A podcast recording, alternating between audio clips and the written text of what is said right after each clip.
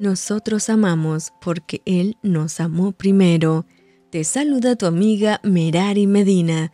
Bienvenidos a Rocío para el Alma, Lecturas Devocionales, la Biblia. Primera de Samuel, capítulo 3.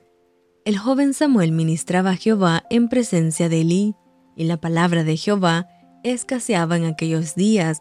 No había visión con frecuencia, y aconteció un día que estando Elí acostado en su aposento, cuando sus ojos comenzaban a oscurecerse, de modo que no podía ver, Samuel estaba durmiendo en el templo de Jehová, donde estaba el arca de Dios, y antes que la lámpara de Dios fuese apagada, Jehová llamó a Samuel, y él respondió, heme aquí, y corriendo luego a Eli, dijo, heme aquí, ¿para qué me llamaste?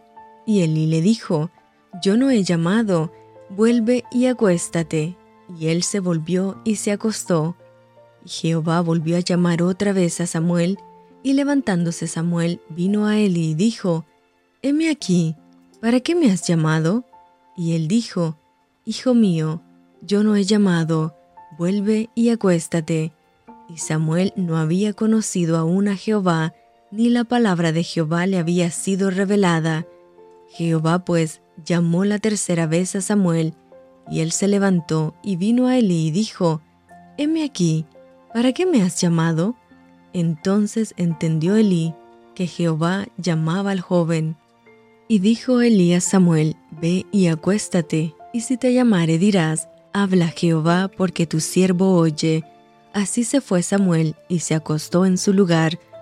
Y vino Jehová y se paró, y llamó como las otras veces, Samuel, Samuel. Entonces Samuel dijo, Habla, porque tu siervo oye. Y Jehová dijo a Samuel, He aquí haré yo una cosa en Israel, que a quien la oyere le retiñirán ambos oídos. Aquel día yo cumpliré contra Elí todas las cosas que he dicho sobre su casa, desde el principio hasta el fin, y le mostraré que yo juzgaré su casa para siempre, por la iniquidad que él sabe, porque sus hijos han blasfemado a Dios y él no los ha estorbado. Por tanto, yo he jurado a la casa de Elí que la iniquidad de la casa de Elí no será expiada jamás, ni con sacrificios, ni con ofrendas. Y Samuel estuvo acostado hasta la mañana, y abrió las puertas de la casa de Jehová, y Samuel temía descubrir la visión a Elí. Llamando pues Elí a Samuel le dijo, Hijo mío, Samuel. Y él respondió, heme aquí. Y Elí dijo, ¿qué es la palabra que te habló? Te ruego que no me la encubras, así te haga Dios y aún te añada, si me encubrieres palabra de todo lo que habló contigo. Y Samuel se lo manifestó todo, sin encubrirle nada. Entonces él dijo, Jehová es, haga lo que bien le pareciere.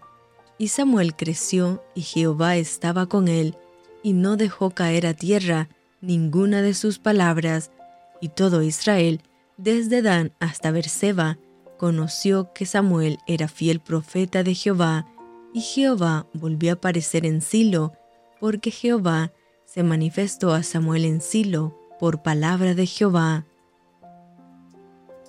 Y esto fue Rocío para el alma te envío con mucho cariño, fuertes abrazos tototes y lluvia de bendiciones.